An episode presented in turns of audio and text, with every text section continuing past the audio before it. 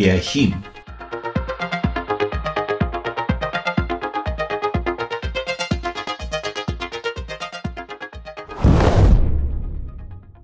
Я медленно вошел в вестибюль факультета, озираясь по сторонам. Прошел к расписанию и попытался выяснить, куда же мне сейчас идти. Ага, новенький, про которого говорили. Я оглянулся. За мной стояла парочка развеселых девиц. Нам на третий этаж. Они потащили меня за, за рукав. Зоология беспозвоночных сейчас. Зоология. Что за чудесное слово. Уже через минуту я учутился за столом перед микроскопом и зарисовывал в альбом какую-то зверушку. А в перерыве я услышал, как где-то хором распевают, как я потом узнал, неофициальный гимн факультета. Плывет амеба по субстрату. По субстрату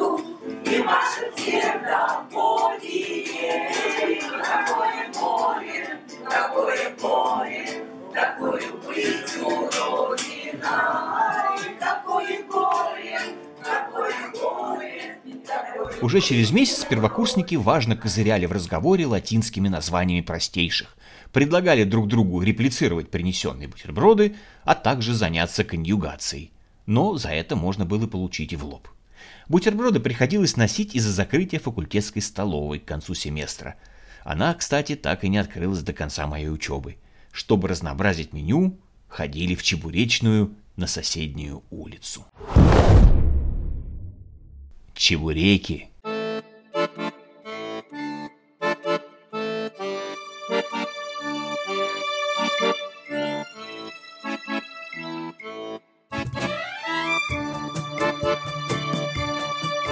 Декабрь 1981 года выдался студеным. Мы стояли на ветру за обледенелыми столиками и пожирали чебуреки. Мощная женщина в засаленном белом халате выдавала страждущим их порции и хрипло выкрикивала в темную глубину ларька заказы. «А, а содержимое гавкало или мяукало?» — поинтересовался мой приятель Олег у продавщицы, разглядывая вылившуюся из чебурека инстанцию — на морозе вытекшее масло мгновенно застывало, свисая со стола причудливыми сталактитами. «Содержимое задавало вопросы!» — рявкнула продавщица.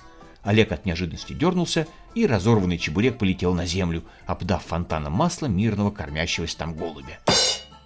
Масло мгновенно застыло. Голубь хотел было взлететь, но не смог и упал.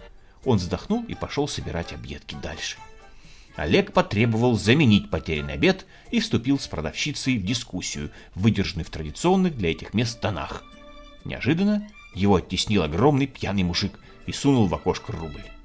На что Олег резонно заметил, что его здесь не стояло – Мужик резко развернулся, длинно сплюнул сквозь щель между зубами и скучным голосом выдал многоэтажную конструкцию, где упоминались родственники Олега по матери, его сексуальная ориентация, возможная трансформация рук и ног в ближайшее время, а также участь его потомков вплоть до третьего поколения.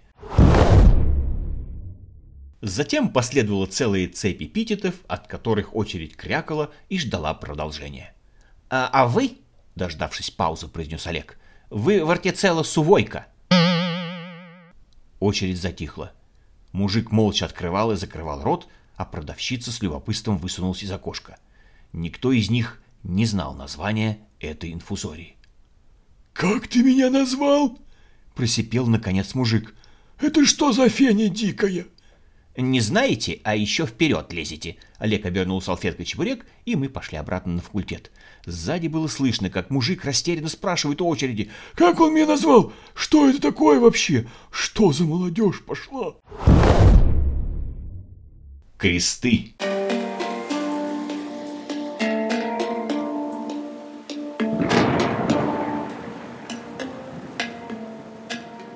Второй точкой, куда шли обедать усталые студенты, было кафе под условным названием «Кресты». В ста метрах от него лежали ограды на могилах старого кладбища. В крестах на втором этаже можно было взять полноценный обед, а потом спуститься на первый, где подавали кофе и кексы. Там же кучковались цыгане, предлагавшие моим длинноволосым собратьям гашиш в спичечных коробках. Все было в крестах хорошо, но в какой-то момент по непонятной советской причине полностью пропал сахар. Его нельзя было получить ни с чаем наверху, ни с кофе внизу. Но мы же студенты биохима.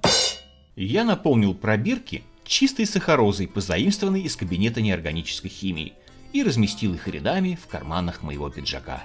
В полной готовности наша компания, не снимая белых лабораторных халатов, направилась пить кофе. Пока девчонки покупали кофе, я болтал в вестибюле с курящими сокурсниками. Цыгане тусовались тут же. Через какое-то время из недр кафе выскочил Олег. «Дай сахарку!» — обратился он ко мне. «Вот как нужно!» — он провел ладонью по горлу. Я распахнул пиджак и извлек пробирку с белым порошком.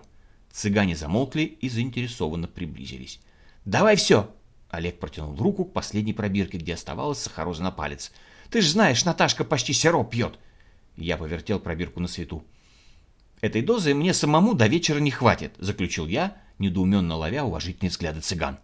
Олег от досады наморщился и убежал разбираться с Наташкой. «Э, «Послушай, молодой красивый!» Ко мне подкатил цыган в кожаной жилетке. «Давай меняться! Ты мне сахарок, я тебе коробок!»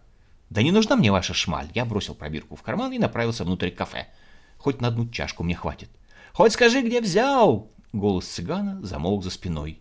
Сдается мне, не сахароза была ему нужна, Ох, не сахароза. Доктор едет, едет сквозь снежную равнину. Порошок целебный людям он везет. Человек и кошка, порошок тот приводит.